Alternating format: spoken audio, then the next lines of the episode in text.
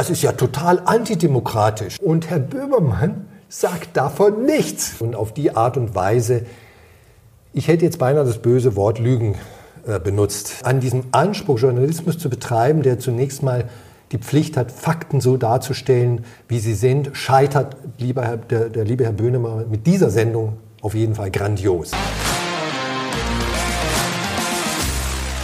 Servus Leute und herzlich willkommen in einer brandneuen Ausgabe des Locker Room Talks. Mein Name ist Mario Lochner und ich bin heute wieder zurück mit meinem kongenialen Kollegen Sinan Krieger.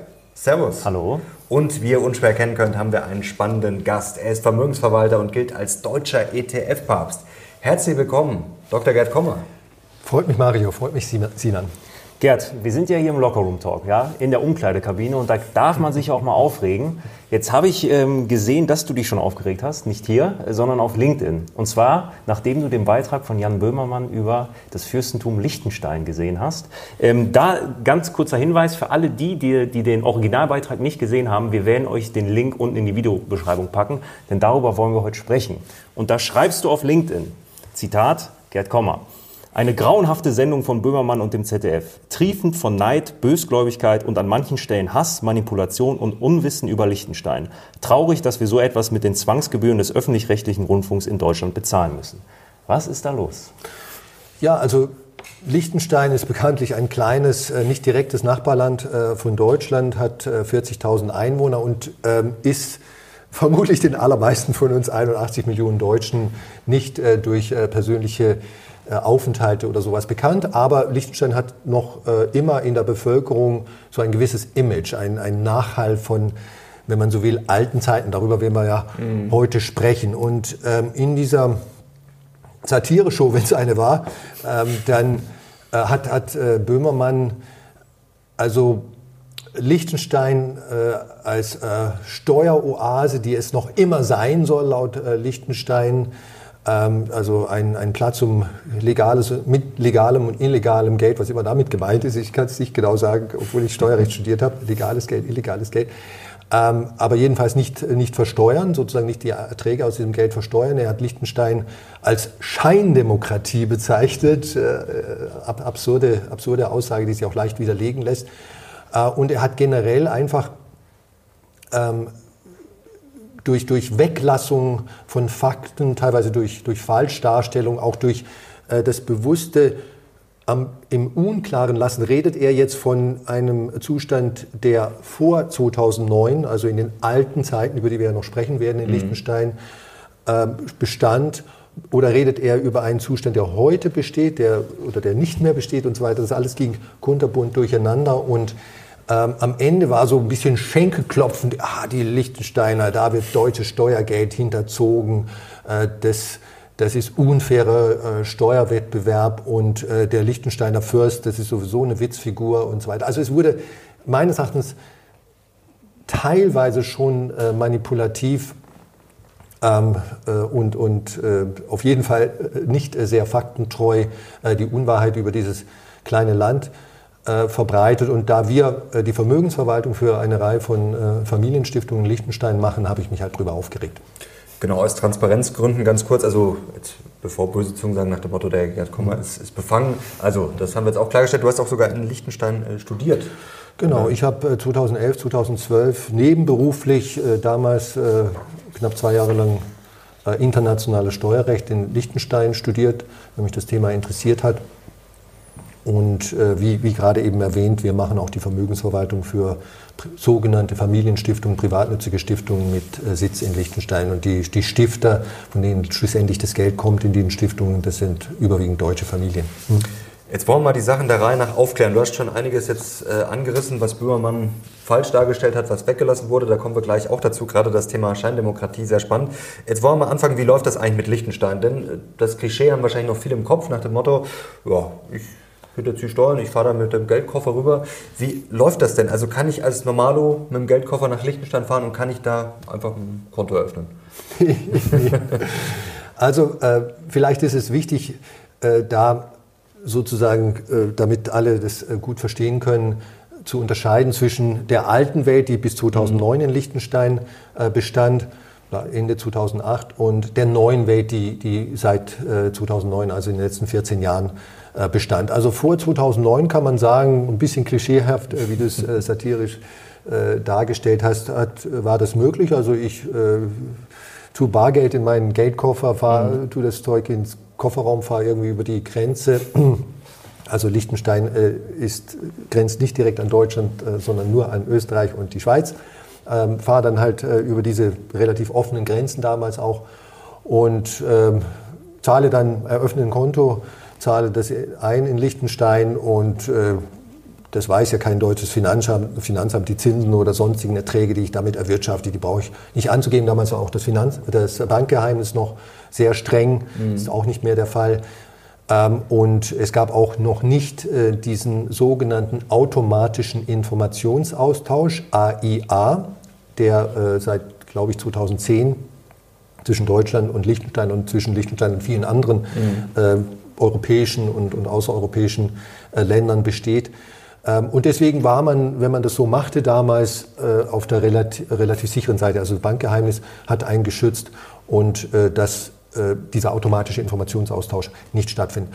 Wenn du heute, wenn du heute, jetzt reden wir von 2023, und das lässt halt äh, unser Freund Böhmermann in diesem Video alles so im Unklaren. Da reden wir jetzt von, von, von der Historie oder reden wir von, von der Gegenwart das versuchen würdest, würdest du also mit Pauken und Trompeten äh, Sinan scheitern. Also du, du, du, keine Bank Schade. in Liechtenstein würde ohne äh, sogenannte Substanz, also einen, einen wirklichen Grund, ne, äh, du, du hast ordentlich und von der Liechtensteinischen Finanzaufsicht oder Stiftungsaufsicht äh, genehmigt, eine Stiftung eröffnet oder ein Unternehmen in Liechtenstein gegründet oder äh, du hast eine schöne Liechtensteinerin geheiratet und lebst jetzt dort. Ähm, oder bist in Liechtenstein berufstätig, also und das musst du mhm. alles nachweisen. Das nennt sich Substanz, also nicht Briefkastenfirma oder äh, ja, ich, ich, ich äh, plane jetzt hier Steuern zu hinterziehen. So. Und wenn das alles nicht da ist, dann wird keine liechtensteinische Bank dein, Geld äh, dein Konto eröffnen. Und Bargeldeinzahlung sowieso nicht akzeptieren, weil das ja ein ganz heißer Hinweis auf äh, sagen wir mal Geldwäsche oder Steuerhinterziehung oder ähnliche äh, Terrorismus-Hintergründe äh, und so weiter ist.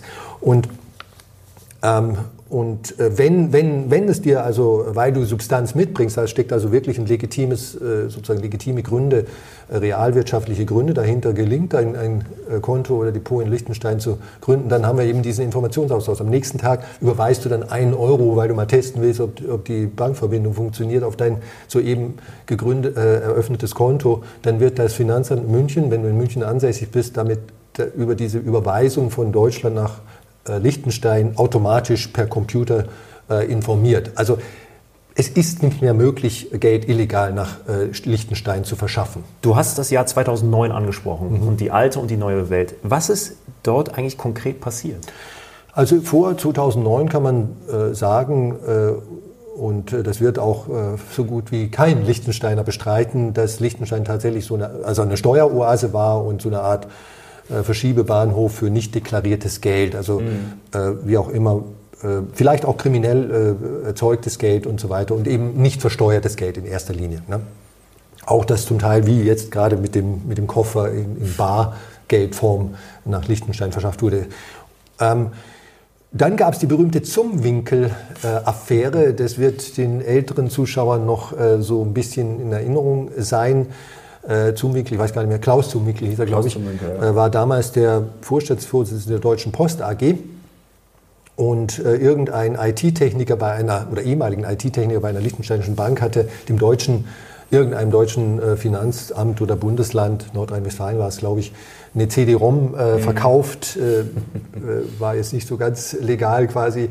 Ähm, und auf dieser CD-ROM waren die Namen von Kontoinhabern, unter anderem auch Herrn Zumwinkel. Und dann flog also seine Steuerhinterziehung mit einer liechtensteinischen Stiftung, also Zumwinkel Stiftung sozusagen, mhm. äh, flog auf. Also er hatte äh, dieses Geld nicht versteuert. So wie die Stiftung konstruiert war, hätte er das Geld versteuern müssen. Ähm, und ja, das, äh, das war es dann mit der Karriere von Herrn Zumwinkel. Und das führte äh, also zu einem riesigen, berechtigten äh, Mediengeschrei äh, und, und Empörung und Entrüstung in Deutschland. Und dann gab es also nicht nur in Deutschland, auch in anderen äh, Nachbarländern oder OECD-Ländern eine riesige Welle von Druck auf Liechtenstein. Also ihr müsst jetzt mal hier äh, euren Act äh, together bekommen sozusagen, also raus aus dem Steueroasen-Sumpf Und die Liechtensteiner Regierung, über die wir auch noch reden, einschließlich dem Fürsten von Liechtenstein, ähm, hat sozusagen die Nachricht, die Message bekommen und hat gesagt, okay, wir, wir stellen jetzt unser Geschäftsmodell, Geschäftsmodell in Anführungszeichen, äh, um auf eine sogenannte Weißgeldstrategie. Das war so ein Begriff, der in Liechtenstein selbst geprägt wurde, im Unterschied in Abgrenzung zu Schwarzgeld. Ne? Und wir werden jetzt, äh, wir wollen keine Steueroase sein, wir werden vollständig mit diesen Nachbarländern, Großbritannien, Deutschland, Frankreich, Schweiz, Österreich, äh, USA kooperieren, alles offenlegen und so weiter. Und das ist dann auch geschehen, äh, natürlich äh, schrittweise. Äh, einer der ersten Schritte war dann, ich glaube 2010, dass so ein automatisches Informationsaustauschabkommen mit Deutschland abgeschlossen wurde, so ein Staatsvertrag. Also von da an war es schon mal äh, saumäßig schwer, also sozusagen die Operation Geldkoffer noch durchzuführen. Und dann zwei, drei Jahre später kam die, der Abschluss des Doppelbesteuerungsabkommens zwischen Liechtenstein und äh, Deutschland und seitdem hat Liechtenstein 25, glaube ich, Doppelbesteuerungsabkommen mit äh, sehr vielen äh, europäischen Ländern äh, abgeschlossen, Frankreich, Großbritannien, Österreich und so weiter, Schweiz.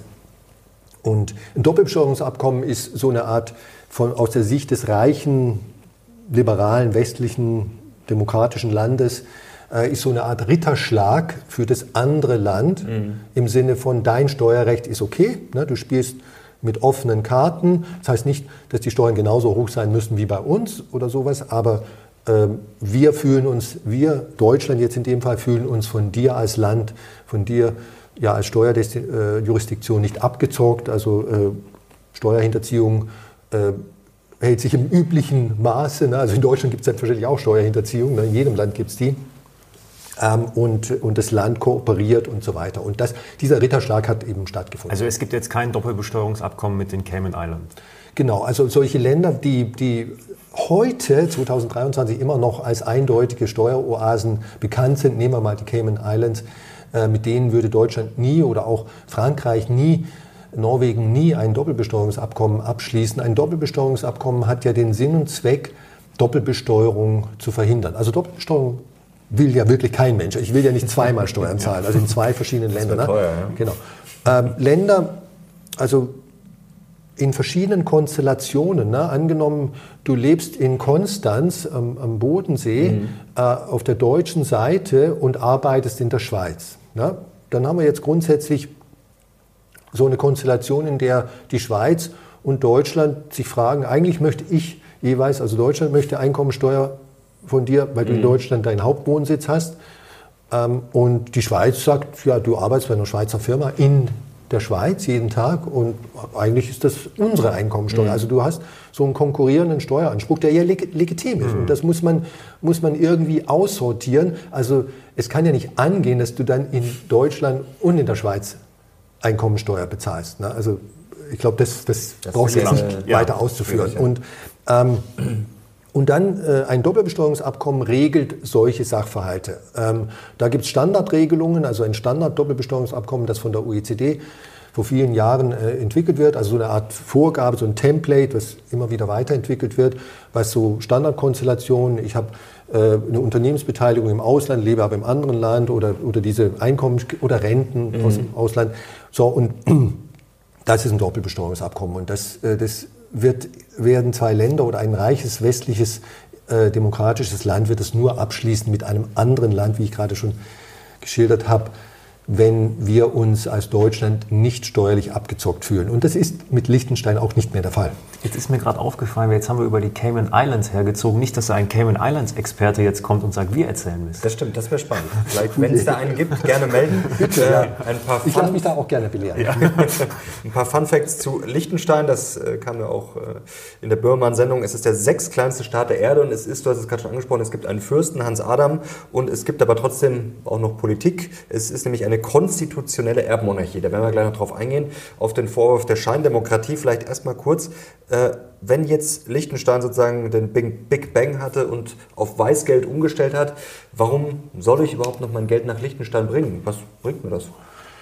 Also äh, wie vorhin schon angedeutet, für äh, normale Menschen ist es erstmal sowieso sehr schwer. Also, mhm. also äh, äh und, und lohnt sich auch nicht. Also äh, in einer normalen Konstellation. Also es ist angenommen, äh, Sinan wieder, du hast Erfolg gehabt mit deiner Kontoeröffnung und äh, den, den großen... Gib äh, nicht auf. das testen ich gebe nicht auf. Du gibst nicht auf. Den großen Bonus, du hast ähm, hier ähm, äh, bei eurem Unternehmen, also äh, letztens den, den fetten Bonus von 250.000 Euro bekommen und jetzt denkst du dir, also das war schon mal erfreulich, aber ich, ich möchte aus den 250.000 möglichst schnell eine Million machen und das geht am besten ohne Steuerbelastung. Ne?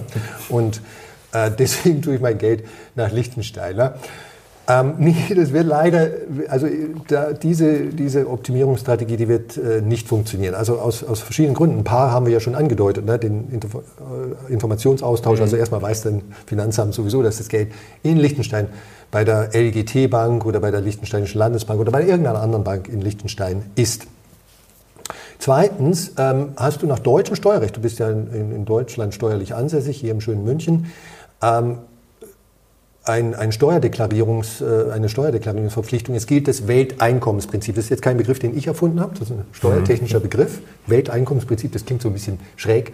Ähm, also grundsätzlich ist es erstmal so, wenn keine Ausnahmen zutreffen, die im Steuerrecht äh, dann äh, dokumentiert sind, bist du mit, wenn du in Deutschland ansässig bist, das gleiche wird natürlich auch in der Schweiz gelten, in, in Österreich gelten. Die Schweiz hat so ein paar kleine Ausnahmen, aber in den meisten Ländern westlichen Ländern gilt dieses Welteinkommensprinzip uneingeschränkt, bist du grundsätzlich mit deinem gesamten Welteinkommen, egal wo das entsteht, ob das jetzt Zinsen in Liechtenstein sind oder eine Unternehmensbeteiligung in den USA, weil, weil dir dort ein Hotel gehört, ähm, oder äh, keine Ahnung, was äh, hast du Aktien äh, in, in Brasilien, auf einem Depot in Brasilien. Und, äh, also grundsätzlich sind alle diese Einkünfte in Deutschland erstmal steuerpflichtig nach dem deutschen Steuersätzen und dem deutschen Steuerrecht. So, Punkt. Und dein Geld, was du ja gerade wieder erwarten doch erfolgreich nach Liechtenstein äh, verschafft hast und die Zinsen und Dividenden und Kursgewinne, äh, was immer du da erwirtschaftest,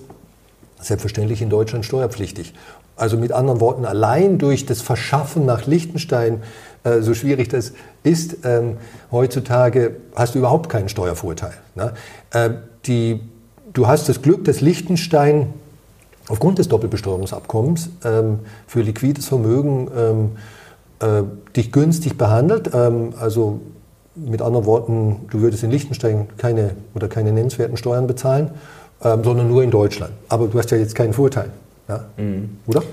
Nein, aber warum wird es dann gemacht? Dann hätte ja der Finanzstandort Liechtenstein eigentlich schon zusammenbrechen müssen, oder? Genau, also Liechtenstein, man nicht. erstmal sagen, ist äh, kein äh, Finanzstandort in dem Sinne. Also Liechtenstein hat eine höhere Industriequote, also äh, Industriequote heißt der Anteil des Bruttoinlandsprodukts, des BIP, äh, der durch Industriebetriebe, verarbeitende Industriebetriebe erstellt wird, als Deutschland mit 41 Prozent. Also in Liechtenstein, äh, es gibt vielleicht den einen oder anderen, der denkt, das ist alles irgendwie so eine Finanzinsel oder sowas sondern hat Landwirtschaft, hat äh, Dienstleistungen, hat Industrie, mehr Industrie proportional als Deutschland äh, und so weiter. Und natürlich auch ein Finanzsektor, ja, wie jedes Land. Ja, und, und so weiter. Also ähm, äh, Liechtenstein hat ein modernes äh, Versicherungsrecht. Für Versicherungsfirmen kann es Sinn machen, äh, wo es, obwohl es äh, sozusagen Liechtenstein ist nicht der Versicherungsstandort in Europa, also äh, by no means, aber äh, es kann Sinn machen, ich bin kein Versicherungsexperte, eine Versicherungsfirma, Lebensversicherung, Sachversicherung in Liechtenstein zu gründen. Genauso wie beispielsweise die allermeisten ETFs in Deutschland, die in Deutschland vertrieben werden, rechtlich in, Licht, in, Entschuldigung, in Irland äh, angesiedelt sind, weil Irland erstens mal eine moderne Regulierung hat, also die Genehmigung, einen, ETF aufzusetzen und zu vertreiben, geht halt in, in Irland äh, fünfmal schneller als in Deutschland. Und die irischen äh, Beamten, die dafür zuständig sind in der Aufsicht, die verstehen was vom Thema. Das ist auch noch von Vorteil. ähm, und dann hat Liechtenstein äh, für, für Aktien, Dividenden ein vorteilhaftes Doppelbesteuerungsabkommen. Das erkennt man auch an der Ja. ISIN immer, was da Ja. vorne steht. Bingo, ja. Zum Und- Beispiel. Und so weiter. Also ähm, und Deutschland ist ein Automobilstandort, so hat halt jedes Land äh, seine Spezialisierungen. So und ähm, ähm, Liechtenstein hat ein modernes äh, Stiftungsrecht im Unterschied zu Deutschland. Das deutsche Stiftungsrecht, das fängt schon damit an, dass ähm, jedes Bundesland in Deutschland, 16 Bundesländer, ihre eigenen Stiftungsgesetze haben. Vollkommener Schwachsinn. Wir haben ja auch nicht 16 GmbH-Gesetze, sondern ein GmbH-Gesetz. Ne? Ein Einkommensteuergesetz. Warum hat jedes Bundesland in Deutschland sein eigenes... Ich wollte gefallen, wie kam das denn?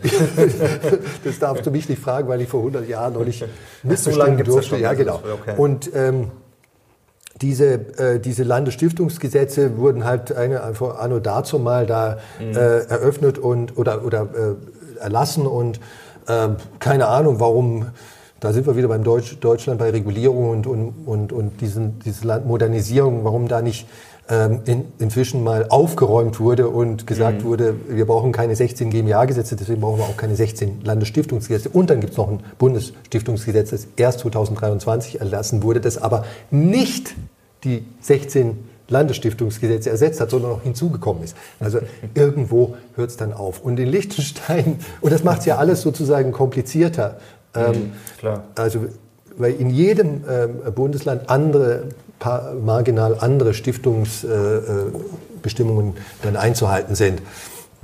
Also mehr äh, Kirchturmpolitik geht nicht. Und Liechtenstein hat halt ein modernes Stiftungsrecht, sowohl für gemeinnützige Stiftungen als auch sogenannte privatnützige Stiftungen. Das ist der Fachausdruck für Familienstiftungen. Eine Familienstiftung ist zur Versorgung der Familie notwendig. Wir, wir können ja gleich noch ein bisschen mhm. darüber sprechen, was eigentlich eine Familienstiftung ist und warum man sie gründen sollte, könnte. Ähm, aber da hat Liechtenstein einfach ein sehr modernes äh, Stifter- und stiftungsfreundliches Recht. Äh, eine Finanzaufsicht, äh, die was vom Thema versteht weil es in Liechtenstein sehr, sehr viele, äh, rund 10.000 Familienstiftungen gibt. Ähm, so wie die irische Finanzaufsicht ETF-Experten sind, sind die äh, Liechtenstein, ist die Liechtensteinische Finanzaufsicht halt Stiftungsexperten, was man in Deutschland von den entsprechenden Finanzämtern und Aufsichtsbehörden nicht unbedingt sagen kann. Lass uns gerne über diese Familienstiftung sprechen, weil es kursiert ja so das Bild rum, okay, man macht eine Familienstiftung, um irgendwie auch wieder Steuern zu sparen.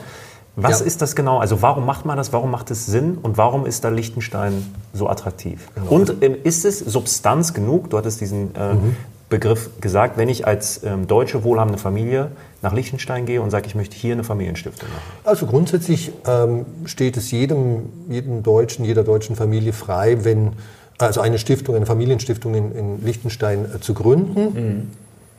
Warum sollte das auch nicht der Fall sein? Du darfst ja auch in, in Frankreich äh, ein, ein Unternehmen gründen, eine GmbH gründen. Wir haben diese sogenannten vier Grundfreiheiten. Liechtenstein ist übrigens Mitglied des EWR, des Europäischen Wirtschaftsrats. Kennt auch nicht jeder. Äh, wenn man am Flughafen ist und bei der Passkontrolle steht manchmal European Economic Area, EEA, das ist der Europäische Wirtschaftsraum mhm. auf Deutsch. Alle EU-Mitglieder, alle, ich glaube 26 EU-Mitglieder, die es noch gibt, sind automatisch Mitglied im EWR und dann zusätzlich noch Norwegen, Island und Liechtenstein äh, sind keine EU-Mitglieder, aber sind zusätzlich zu den 26 EU-Mitgliedern noch äh, Mitglied im EWR. Und der EWR ist so ein bisschen so eine verwässerte EU, könnte man sagen. Ähm, warum? Weil im EWR diese vier Grundfreiheiten, also die Freizügigkeit, du, du darfst mhm. in Frankreich jederzeit ohne Visum, ohne, du brauchst keine Arbeitsgenehmigung, wenn du in Frankreich einen, einen Job äh, annimmst. Ne? Also das gilt ja in der ganzen EU. Äh, ich habe äh, zehn Jahre in London gelebt, äh, habe auch davon profitiert. Also diese, das ist Freizügigkeit für Arbeitnehmer, erste Grundfreiheit. Unternehmen dürfen sich in der EU auch in jedem äh, Land äh, frei sozusagen Tochtergesellschaft gründen oder, oder sowas. Ähm, dann äh, gilt das Gleiche, also es gibt keine Zölle, also äh, Export, äh, keine Exportdiskriminierung für Güter und auch für Dienstleistungen nicht. Das sind diese vier Grundfreiheiten. Das ist so sozusagen die Zollunion 2.0, die die EU mhm. ist. Und das ist ja auch gut so. Und der EWR, und dann hat natürlich die EU noch tausend andere Sachen. Ne? darf eine Banane den Krümmungswinkel so und so haben oder nicht? Ne? und der EWR ist sozusagen die, e diese vier Grundfreiheiten, weil Norwegen das auch wollte. Meine Freundin ist Norwegerin, ne, die kann in Deutschland arbeiten.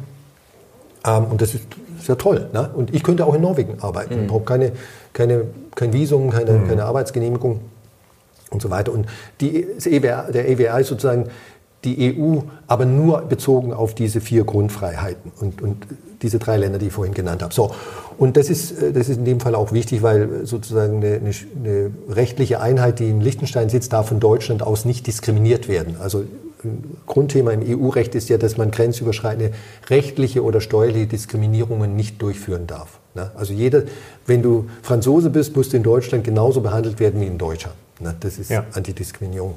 Und das geht eben im EWR auch so. Und also grundsätzlich aufgrund dieser, dieser vier Grundfreiheiten kannst du in Liechtenstein oder deine Familie ähm, eine GmbH gründen oder eine äh, Stiftung äh, gründen. Äh, du musst die, das Liechtensteiner Stiftungsrecht natürlich einhalten. Das versteht sich selber, aber du kannst es machen. Jetzt ist die Frage, warum mache ich das? Warum also, machst du das? Also, das muss ja Steuerspargründe, genau. irgendwas. Genau. Also sagen wir mal, eine Familienstiftung ist erstmal salopp gesagt Testament 2.0. Also eine Familienstiftung, da müssen wir äh, offen und, und, und, natürlich ehrlich sein, das rentiert sich nicht für 100.000 Euro. Also du musst ein vermögender Mensch, eine vermögende Familie sein, bevor sich das rechnet. Die, die Stiftung... Von welcher Summe sprechen wir? Also ganz klar kann man es nicht sagen, aber ich würde mal sagen, 1 bis 1,5 Millionen dürfte die Untergrenze sein, weil der Betrieb dieser Stiftung, das muss professionell betrieben werden, da gibt es einen Stiftungsvorstand, äh, irgendeine Art von Aufsichtsgremium, äh, da muss ein Jahresabschluss erstellt werden, ein, eine Prüfung muss stattfinden und so weiter. Und das kostet halt alles Geld. Und, äh, und es ist in Liechtenstein alles im Übrigen viel professioneller und aufwendiger, äh, zum Beispiel so Familien, dass der, dass der Stifter selber, von dem das Geld kommt, selber in die Geschäftsleitung, in den Vorstand der Stiftung geht, was in Deutschland zulässig ist, also ein bisschen Vetterles Wirtschaft, ähm, wobei die Stiftung ja von ihm eigentlich ein völlig getrenntes Rechtsvehikel ist. Ähm, das ist in Stiftung in Liechtenstein nicht zulässig. Ich brauche professionelle, also zum Beispiel ein Treuhänder, das ist so eine Art Wirtschaftsprüfer oder Rechtsanwalt. Mhm. Ähm, und die Leute arbeiten ja nicht umsonst. Warum sollten sie auch? Ne? Also im Großen und Ganzen kann man sagen, unter einer Million wird sich wahrscheinlich nicht rechnen. Ne? Aber ich bin jetzt nicht der, äh, wenn ein Treuhänder sehr willig arbeiten würde, würde es vielleicht auch weniger gehen. Ne? Vielleicht ganz kurz mal, wie man sich das praktisch vorstellen kann. Sagen wir, ich habe jetzt 5 Millionen mhm. bei der Sparkasse liegen und sage jetzt, hm, jetzt hätte ich gerne eine Stiftung in Liechtenstein, eine Familienstiftung. Dann fahren wir da jetzt mal rüber, machen da ein bisschen Urlaub, gründen eine Stiftung mhm. und dann überweise ich die 5 Millionen von der Sparkasse auf das Stiftungskonto. Oder wie kann man sich das Genau, also wir haben jetzt angenommen, die Stiftung ist erfolgreich gegründet ähm, und du hast 5 Millionen liquid. Das ist auch schon wichtig. Äh, eine Stiftung, sagen wir mal, Liechtensteinische Familienstiftung macht am meisten Sinn für liquides Vermögen, also insbesondere äh, aus steuerlicher Sicht, äh, auch aus, aus anderer Sicht. Ich sage gleich warum. Also eine Stiftung ist sozusagen Testament 2.0. Ich kann als Stifter, du bist fünffacher Millionär, ähm, kann ich, und, und du hast jetzt äh, sieben Kinder, ne? Mhm. Und die sind alle wunderbar nett, du liebst sie alle, aber du hast so das Gefühl, äh, das sind so ein bisschen ähm, äh, Bon Vivants. Ne? Äh, Herr Böhmermann spricht ja auch sehr gut Französisch, der wird es gut verstanden haben, was ich damit meine. Ähm, und also die, die, können nicht so richtig mit Geld umgehen.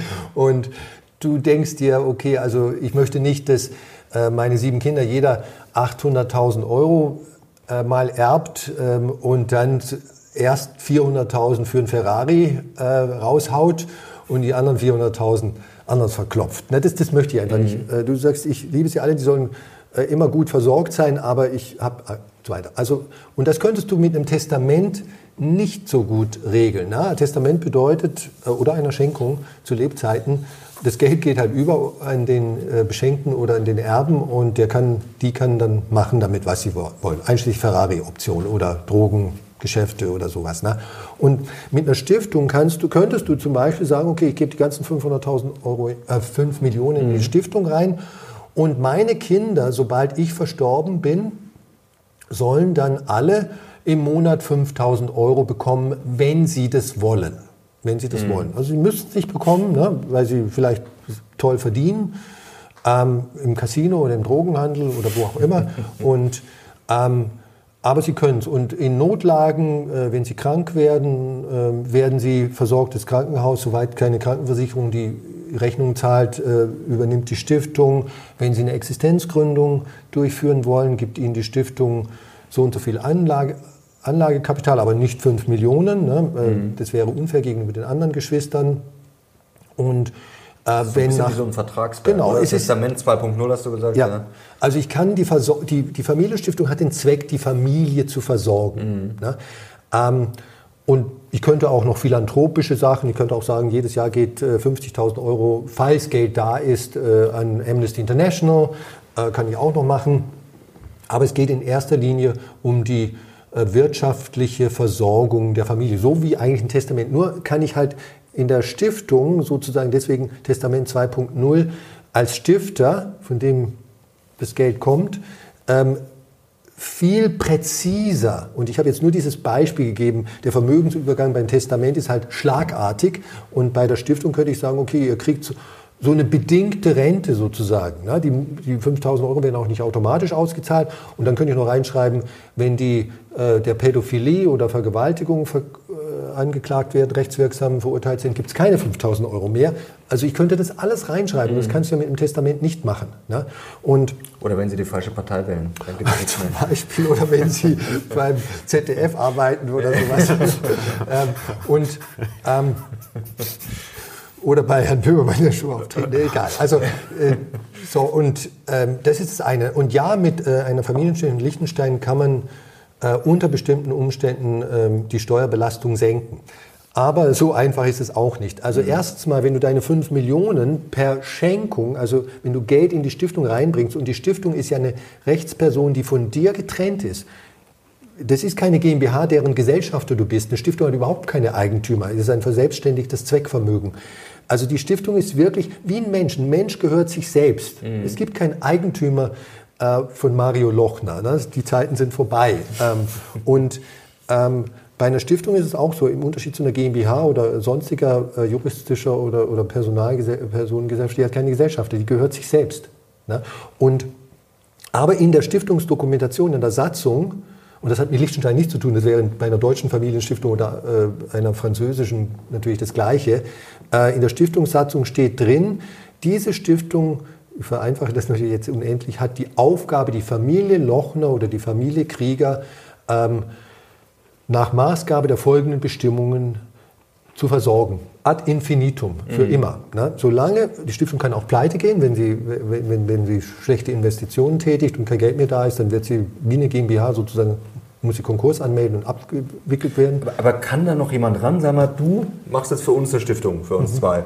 Und dann, du hast vorher erklärt, stirbst dann, dann legst das alles vorher fest. Also das kann dann nie wieder geändert werden. Oder kann da irgendjemand ran? Gut, ich kann ja auch festlegen, dass theoretisch, wenn sich jetzt, wenn wir zwei uns einigen, dass wir dann was ändern könnten? Oder ähm, also die, bei einer deutschen Familienstiftung, das ist einer der Nachteile von deutschen Familienstiftungen, sind nachträgliche Änderungen der Stiftungsdokumente, also der Stiftungssatzung und weiterer Dokumente sehr schwierig. Äh, mhm. Erstmal äh, grundsätzlich schwierig und die müssen dann von der Stift Landesstiftungsaufsicht, jetzt sind wir schon wieder bei 16 verschiedenen, äh, genehmigt werden. Die werden, müssen das nicht genehmigen. Ähm, also das, da habe ich wenn ich nachträglich noch was ändern möchte, beim Testament kann ich übrigens auch nichts nachträglich ändern, mhm. ähm, wenn ich gestorben bin. Ähm, und auch zu Lebzeiten bei einer Stiftung ist schwierig. Das ist bei einer Liechtensteinischen Stiftung einfacher. Also das ist einer der Vorteile, die äh, die Liechtensteinische Familienstiftung gegenüber Deutschen haben. Ähm, ein, eine Änderung der Stiftungsdokumentation zu Lebzeiten des Stifters oder auch nach seinem Ableben ist zwar nicht einfach, aber, aber viel einfacher, viel, mhm. weil, weil das Liechtensteinische Stiftungsrecht für solche Zwecke Vorkehrungen getroffen hat und das deutsche Stiftungsrecht eigentlich nicht, weil es einfach veraltet ist. Ne? Und also ähm, grundsätzlich sind Änderungen möglich. Ähm, und, und Anpassungen an, an, an, veränderte Situationen und so weiter. Hm. Also man kann festhalten, dass der Grund, warum so viele wohlhabende deutsche Familien ihre ähm, Familienstiftung in Liechtenstein machen und nicht in Deutschland, hat steuerliche Gründe, ja, aber hat vor allen Dingen auch Gründe, weil es einfacher ist, mehr Möglichkeiten. Ja, okay. Genau, weil das Ganze professioneller ist. Kommen wir zu den steuerlichen Gründen. Ne? Also wenn, wenn du jetzt, äh, bleiben wir wieder bei deinem Beispiel, äh, Mario, deine 5 Millionen in die Stiftung in die Liechtensteinische mhm. Familienstiftung übertragen wirst, das ist eine Schenkung. Ne? Mhm. Also, weil die Stiftung ist ja von dir völlig unabhängig. Das ist nicht deine.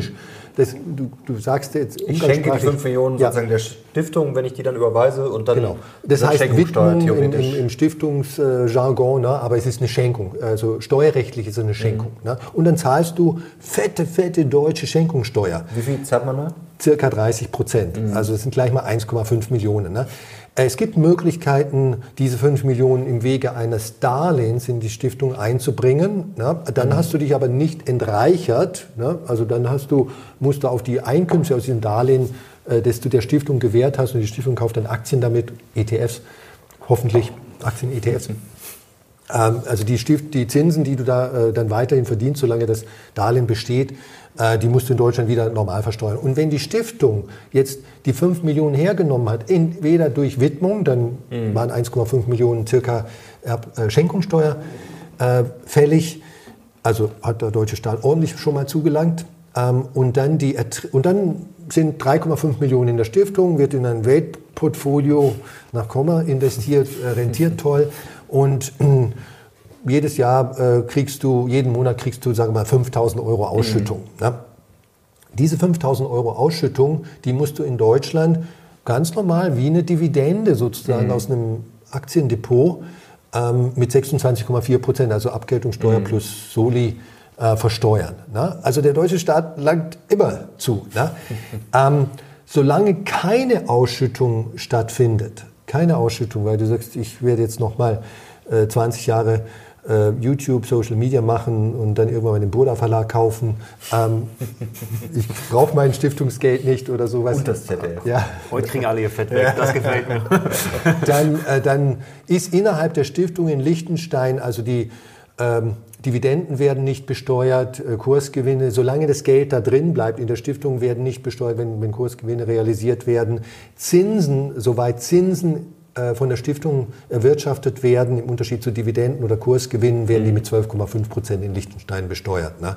Also das, solange nichts ausgeschüttet wird, ist das, ist das eine tolle Geschichte. Und durch diesen Nicht-Ausschüttungsaspekt, wenn dann sagen wir mal 50 Jahre ins Land gehen würden, hast du einen Steuervorteil. Ne?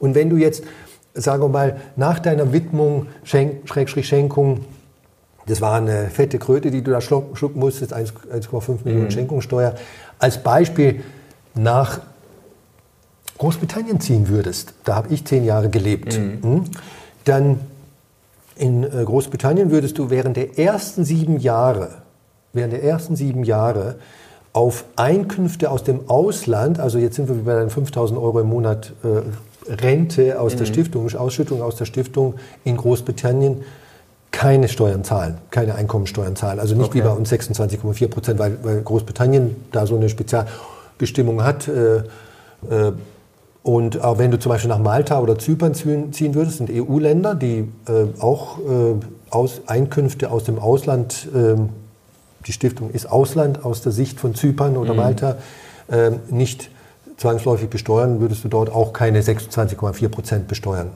Steuern zahlen. Okay, diese Steuervorteile, die man dann aber doch hat oder haben kann, jetzt würde Böhmermann wahrscheinlich sagen, das ist ja dann trotzdem unpatriotisch, unsozial, genau, eine ja. Stiftung in Liechtenstein zu gründen, oder? Ja, also ähm, schau mal, nehmen wir mal die Erbschaftssteuer. Also eine, eine, deutsche Familienstiftung übrigens hat alle 30 Jahre, wenn du da dein Geld reintust, eine Erbersatzsteuer nennt sich das. Da wird also ein, okay. obwohl die Stiftung ja nicht stirbt, als mhm. juristische Person ein sozusagen Tod fingiert ne? und es wird ähm, eine zweiköpfige Familie, also wird simuliert diese 5 oder 3,5 Millionen, die noch da drin sind, äh, die werden von zwei Elternteilen an zwei Kinder vererbt. Und dann haben wir ja Freibeträge und, und so weiter. Also dieser, aber wenn das jetzt 50 Millionen wäre, dann würde natürlich fette Erbschaftssteuer äh, anfallen. Alle 30 Jahre. Und das gibt es in Liechtenstein nicht. Also im Steuerrecht im Deutschen ist nicht mal der Tod umsonst, sondern nein, nein. man stirbt und, mehr, mehrmals ähm, sozusagen. Jetzt könnte natürlich ein Herr Böhmermann sagen, ja, das ist ja unfair, na, also äh, jedes Land braucht Erbschaftssteuer. Es ist aber halt nun mal so, dass von den 195 Staaten auf dieser Welt viele, viele, viele, ich habe es jetzt nicht abzählen können auf die Schnelle, keine Erbschafts- und mhm. Schenkungssteuer haben. Darunter zum Beispiel Norwegen und Schweden und Österreich. Na? Und auch das deutsche Pflichtteils Erbrecht. Das ist ja eine Spezialvariante vom deutschen Erbschaftssteuerrecht. Das gibt es in den meisten Ländern nicht. Also in den meisten Ländern gibt es keine Pflichtteile. Ne? Wenn mhm. du äh, vier Kinder hast und eins davon äh, hat, hat halt dein ganzes Leben dich als, als Vater äh, shit behandelt und die anderen Geschwister auch und dann sagst du, nee, also das muss jetzt nicht auch noch belohnt werden, ähm, dann geht's, hast du halt in Deutschland Pech gehabt, mhm. Pflichtteil. Ne? Ähm, in anderen Ländern sagt äh, der Gesetzgeber, nein, du als Erblasser oder Schenker sollst äh, die, das Recht haben zu sagen, ich, ich, äh, ich möchte mein Kind, mhm. dieses Kind nicht mit Geld versorgen. Ne? Also die meisten, ich weiß es nicht, ich glaube, die meisten Staaten auf dieser Welt haben keine Erbschaftssteuer. Deutschland hat eine besonders hohe. Die Staaten, die eine haben, ähm, haben in Europa, das habe ich mal kurz gecheckt, im Durchschnitt eine viel niedrigere Erbschaftssteuer. Und okay, ja, das ist jetzt halt eine weltanschauliche Frage, mhm. äh, wie man das sagt. Deutsche Einkommensteuer, deutsche Steuerlasten sind mit die höchsten auf der Welt. Die deutsche Abgabenlast, also Sozialversicherung, ist meines Wissens die zweithöchste in der OECD, also von, von, von 30 plus Industrieländern.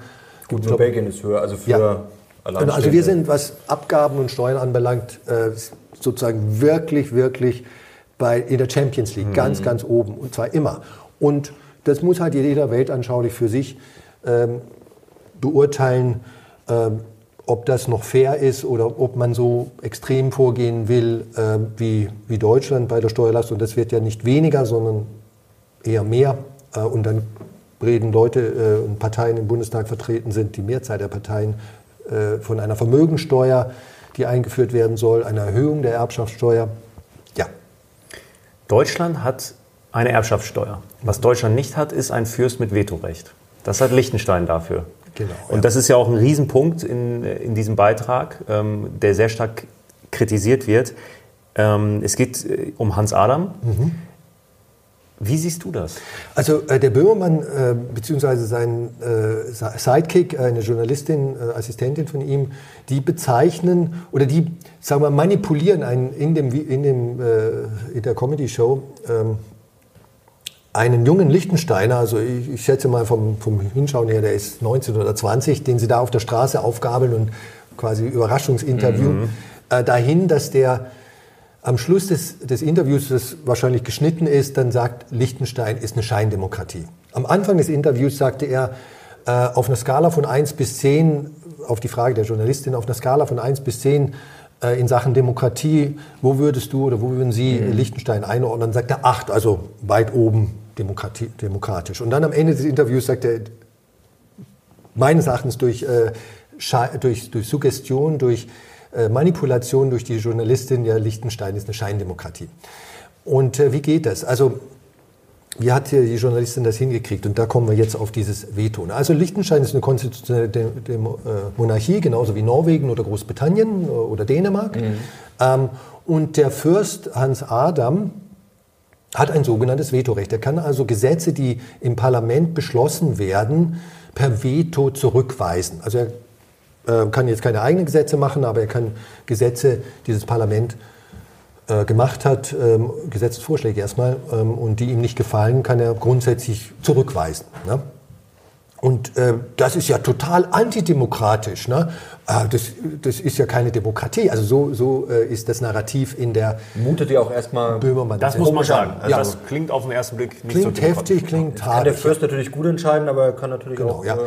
Also Punkt 1, 2003, 2003 vor, vor 20 Jahren, haben die Liechtensteiner freiwillig, äh, in, ich glaube in einer Volksabstimmung damals, dem Fürsten Hans Adam dieses Vetorecht gegeben. Also er, mhm. er hat jetzt hier nicht Putsch gemacht, so mit Panzern und sowas, und gesagt, von jetzt an äh, habe ich äh, dieses Vetorecht, sondern das ist erstmal freiwillig von den Liechtensteinern. Davor hatte er das nicht? Nein, davor hatte er das Woher nicht. kam das, aber die Idee kam nicht von ihm? Sondern, äh, ja. ähm, du, jetzt da bin ich überfragt. Also wer, ich nehme mal an, die, die Fürstenfamilie, die Liechtenstein ja seit hunderten von Jahren äh, schlussendlich als, als Monarchen regiert, also früher mhm. absolut und, und jetzt im Rahmen einer konstitutionellen Monarchie, äh, die wollte das vielleicht und mhm. ich weiß nicht, wer es vorgeschlagen hat. Aber 2003 gab es eben ich weiß nicht mehr, ob es eine Volksabstimmung war oder ein Parlament, Parlamentsbeschluss, äh, wurde dem äh, Fürsten dieses Vetorecht mhm. zuerkannt und in der Verfassung festgeschrieben. Mhm. So.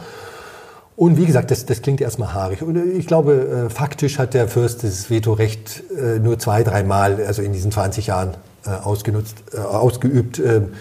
Da bin ich jetzt nicht ganz sicher. Also ich glaube, es war, war mhm. extrem selten. Ne?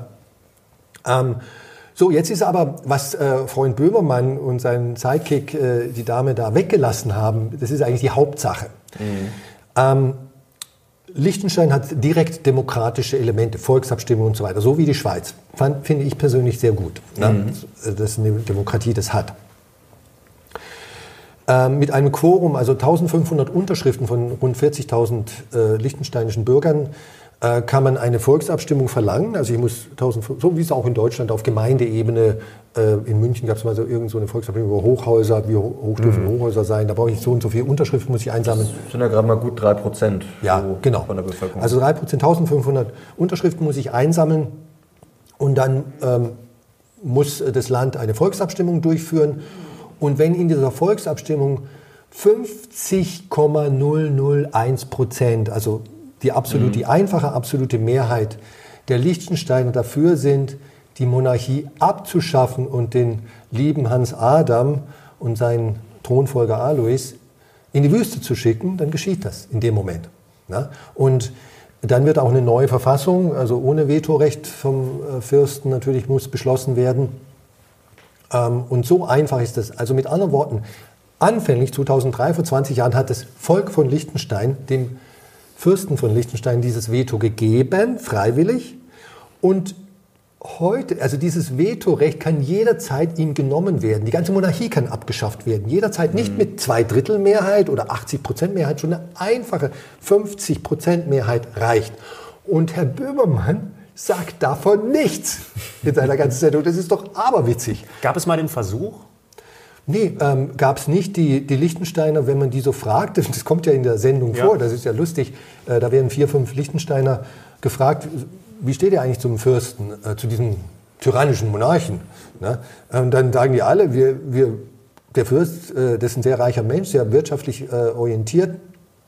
Ähm, äh, der, der ist gut, der ist gut für dieses Land. Äh, wir wollen den haben. Das ist nicht irgendwie so ein, so ein Diktator, mit dem wir uns jetzt rumplagen müssen, sondern anscheinend ähm, stehen die Liechtensteiner weit überwiegend, also weit in der großen Mehrheit hinter dem, hinter dem Fürsten, wollen die Monarchie und so weiter. Und wie gesagt, eine einfache Mehrheit wäre jederzeit möglich, um die Monarchie abzuschaffen. Gibt es übrigens in Großbritannien oder Dänemark oder Norwegen nicht dieses Recht der Bevölkerung. Mhm. Ähm, und, und ich, ob man jetzt äh, eine konstitutionelle Monarchie für gut oder äh, nicht gut findet, das Vetorecht für gut oder nicht gut findet, also wenn ich darüber berichte und Liechtenstein als Scheindemokratie ja. bezeichne, dann muss ich doch sowas sagen. Und das ist das, was ich am Anfang eingangs durch Weglassung von wichtigen Fakten werden bei Menschen in Deutschland, die naturgemäß von Liechtenstein keine Ahnung haben, wir haben halt, Liechtenstein ist jetzt nicht das wichtigste Thema auf der Welt, ähm, wird ein völlig falscher Eindruck vermittelt und auf die Art und Weise, ich hätte jetzt beinahe das böse Wort Lügen äh, benutzt, ähm, verbreitet und, und das finde ich einfach nicht gut. Das ist auf jeden Fall eine Fehldarstellung. Also ja. ist das ein entscheidendes Problem? Wir haben ja da zwei Aspekte. Also auf der einen Seite, was in Deutschland ja immer mehr kommt, dass man anderen Ländern oder Bürgern erklären will, was sie für richtig und falsch zu halten haben. Das ist ja ganz schön beschrieben. Äh, anscheinend wissen die Liechtensteiner selber ganz gut, was sie für richtig und was sie für falsch halten. Das ist das ein Problem, eine gewisse Arroganz, diese ja, Belehrung wird ja auf einer Außenministerin gerne mal vorgeworfen. Und auf der anderen Seite, dass eine Satiresendung ja, äh, dann schon das war ja schon eher als Infobeitrag, natürlich lustig, aber trotzdem wurden ja viele Fakten auch untergemischt, die ja auch äh, teilweise oder überwiegend richtig waren, aber ja, halt nicht alle Fakten. Äh, das hat Lanz ja vor kurzem kritisiert bei Böhmermann nach dem Motto, einfach mal einen raushauen und wenn es dann irgendwie schief geht, dann beruft man sich auf Satire. Äh, ist das gefährlich? Genau, also du hast ja zwei Sachverhalte angesprochen. Also am deutschen Wesen soll die Welt genesen, das mhm. hatten wir ja schon mal und äh, dummerweise haben wir Deutschen, unsere Regierungsvertreter neigen manchmal dazu, diese alte Geschichte, diese alte Keule aus der Mottenkiste zu holen. Und der Böhmermann, der ja also wirklich äh, bei jeder Gelegenheit raushängen lässt, wie linksliberal er ist und modern und woke und progressiv und so weiter. Und die Nazis sind ja und so weiter. Ähm, aber er praktiziert, wir erzählen Leuten, einem kleinen friedlichen Nachbarland, das keine Armee hat, das seit 200 Jahren in keinem Konflikt involviert war, im Unterschied zu anderen Ländern, ähm, äh, das neutral ist, das ja, also ein friedliches äh, Land, Ländchen ist, äh, denen wird erklärt, was Demokratie ist und äh, so weiter. Das finde ich einfach ein bisschen, ja, sehr, sehr überheblich. Ne? Muss, muss nicht sein. Ne? Und ähm, äh, die andere ähm, äh, Geschichte, Satire, also Mischung von Satire und äh, Journalismus und Information, ja, finde ich auch. Ne? Also ähm, natürlich gibt es da eine Grauzone. Ne? In, Mhm. jeder Comedy-Show und Satire, die, die, die wird sich immer auf äh, real existierende Menschen und, und real existierende Fakten beziehen und, und, und äh, darüber dann äh, äh, Comedy oder Satire betreiben, das ist klar. Aber ich, ich muss den Anstand als Satiriker, als äh, Com Comedian haben, äh, irgendwo so ein, die, den Verstand und den Anstand haben, die, die, die ethische Geschichte haben, da eine, eine sinnvolle Grenzziehung zu ziehen. Und der Böhmermann, meines Erachtens, der vermischt einfach unter dem Deckmantel von Satire und Comedy wird hier äh, tatsächlich Journalismus betrieben. Und äh, an diesem Anspruch, Journalismus zu betreiben, der zunächst mal die Pflicht hat, Fakten so darzustellen, wie sie sind, scheitert lieber Herr, der, der liebe Herr Böhnemann mit dieser Sendung auf jeden Fall grandios. Ne? Äh, der Böhmermann hat auch schon gute Sendungen gemacht und, und, und so weiter. Ich bin jetzt nicht der größte Fan seines Humors. Das ist so, so mir so ein bisschen Pro- Prolo-mäßig, Schenkklopfer-mäßig äh, mit, mit äh, intellektuellem Zeug vermischt. Ist nicht mein, meine Art ähm, äh, von, von Humor. Ich mag lieber Leute wie Karl Valentin, Monty Python, Groucho Marx. Äh, äh, das ist einfach bessere Comedy, besserer Klamauk. Ähm, äh, und auch britische Com Comedians. Ich, ich habe, wie gesagt, zehn Jahre in, in, in Großbritannien gelebt und da gibt es eine Menge Comedy-Shows in London. Ich bin sehr häufig hingegangen, weil, weil ich das einfach cool finde. Ähm, Ja, die aber es Briten ist, haben auch nicht unbedingt den schlechteren Humor. Nee, da haben sie, Das- haben sie nicht. Ich würde mal sagen, da haben wir einiges zu lernen, auch vielleicht Herr Böhmermann. Und ähm, diese, diese, dieses Brutale ne, und dieses Reinreiten und jeder, der Geld hat, ist von Haus aus sowieso zwielichte Figur. Ne, das ist wahrscheinlich alles durch unfaire Mittel äh, entstanden, dieses Geld. Das finde ich einfach nicht gut. Also halten wir fest, wenn die Liechtensteiner keinen Bock mehr auf ihren Fürsten hätten, könnten sie ihn relativ leicht abwenden, beziehungsweise die Monarchie beenden. Ja. Mario, wenn du einem Deutschen ein Vetorecht einräumen würdest, für Deutschland, wer wäre das? Früher hätte ich gesagt Franz Beckenbauer, aber jetzt. Äh, ja, schwierig. Wer wäre das? weil ich ist eine glaube, das ist ein Frage. Thema, weil wir können uns Günther das nicht Jauch vorstellen. vielleicht, ja. Der, über den haben wir doch neu schon gesprochen. Günther Jauch ist so jemand, dem traut man zu. Der, Ja, der, der ne? ist Günther Jauch wäre so jemand, der damit vernünftig umgeht mit seinem Vetorecht. Weil ich glaube, für uns ist das schwer vorstellbar, wenn wir auf unsere Politiker schauen. Also wenn ich jetzt nur mal die Politiker nehme, ich glaube, ich würde niemandem ein uneingeschränktes Vetorecht geben. Also einem deutschen Eine Politiker. Person, ich glaube, eine Person finde ich generell strange. Es wäre vielleicht spannend, wenn man so einen Zirkel hätte, so aus vier, fünf, so einen Ältestenrat. So also Dieter Bohlen, Thomas Gottschalk, äh, Thomas Gottschalk nicht, aber nee, Spaß beiseite. Aber sowas wäre natürlich interessant, aber das ist ja auch schon wieder die Frage, wie stelle ich den zusammen und das müsste ja auch schon wieder irgendwie gewählt werden. Also Wir müssen das mal nachreichen, wie oft, wie oft dieses Vetorecht überhaupt eingesetzt wurde. Genau, vielleicht äh, könnt ihr das noch im Nachspann äh, berichten. Also äh, vermutlich nicht häufig und der Fürst weiß natürlich selbstverständlich, weiß der, wenn er, also, also wirklich, das äh, sage ich jetzt nicht, äh, weil es halt irgendwie gut an diese Stelle passt, ähm, der, der weiß, wenn er dieses Veto missbrauchen würde, wäre er, was das Veto anbelangt, und, und als Fürst äh, sehr schnell weg vom Fenster. Und ähm, also die, die Quintessenz ist, ja, er hat ein Vetorecht, aber das ist äh, im, vom Volk gegeben und kann vom Volk genommen werden. So einfach ist es. Und infolgedessen muss ich diese kontrolliert das, das Volk, diesen Veto-Menschen, äh, der offensichtlich schlau genug ist, damit umzugehen. Ähm, und äh, deswegen ist die Darstellung, ähm, die, also der Ausgangspunkt war, Liechtenstein ist eine Scheindemokratie, weil der Fürst, äh, ein Monarch, Erbmonarch, ein Vetorecht hat, ist einfach absurder Quatsch.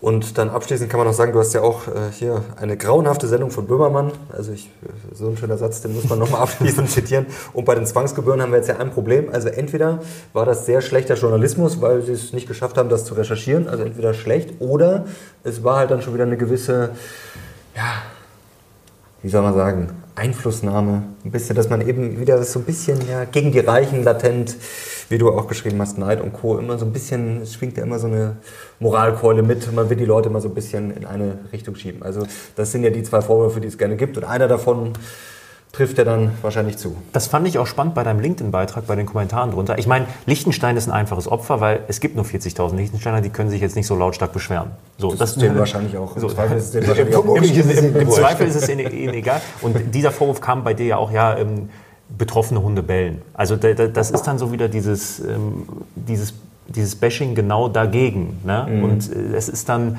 und, und jeder, der jetzt irgendwie äh, sich für Liechtenstein einsetzt oder die Gegenposition einnimmt, ist dann sofort der reiche, böse. Genau, Mann. ja. Also ähm, getroffene Hunde bellen ist äh, im Grunde genommen ein wirklich doofes äh, Sprichwort. Ne? Viele äh, Sprichwörter sind gut und so weiter. Also das läuft ja unter der äh, Überschrift, ich, ich weiß es nicht, äh, ob das 1984 äh, ein Nova, äh, Roman von George Orwell, also eine, eine Dystopie, ein ganz toller Roman über, über eine Diktatur.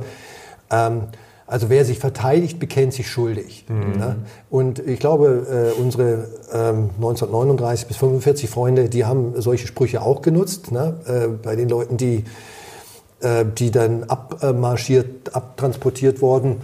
Und ähm, also wenn jemand Böhmermann kritisiert und dann äh, diese Kritik illegitim gemacht wird und diskreditiert wird äh, über so einen doofen Spruch, getroffene mhm. Hunde bellen, äh, das finde ich, das finde ich, das setzt noch einen drauf. Ne? Also ähm, die Licht, Liechtenstein ist ein äh, sehr reiches Land, weil es sehr, sehr effizient äh, geführt wird, hat keine Staatsverschuldung, hat viele, viele Probleme, die wir, Stichwort Reformstau in diesem Land haben. Wir werden ja vielerlei Hinsicht leider nach hinten durchgereicht, was, äh, was Modernität und Effizienz in diesem Land und, und äh, so weiter anbelangt seit ein paar Jahren.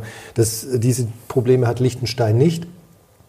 Ist eins der, also was das Bruttoinlandsprodukt pro Kopf anbelangt, reichsten Länder oder einkommensstärksten Länder der Welt. Ähm, auch sonst gibt es nicht viele Probleme, von denen ich wüsste in Liechtenstein. Äh, und wir könnten uns vielleicht das eine oder andere abschauen von so einem äh, clever, fried, kleinen, friedlichen, gut geführten Land, das offensichtlich sehr, sehr wenig mhm. Probleme hat. Mhm. Eine abschließende Frage hätte ich noch, weil es wird ja gerne angeführt, Geld nach Liechtenstein bringen, nach dem Motto, ja, das ist so eine schöne heile Welt, du hast es auch gerade beschrieben und das ist es ja auch de facto oder Stand heute.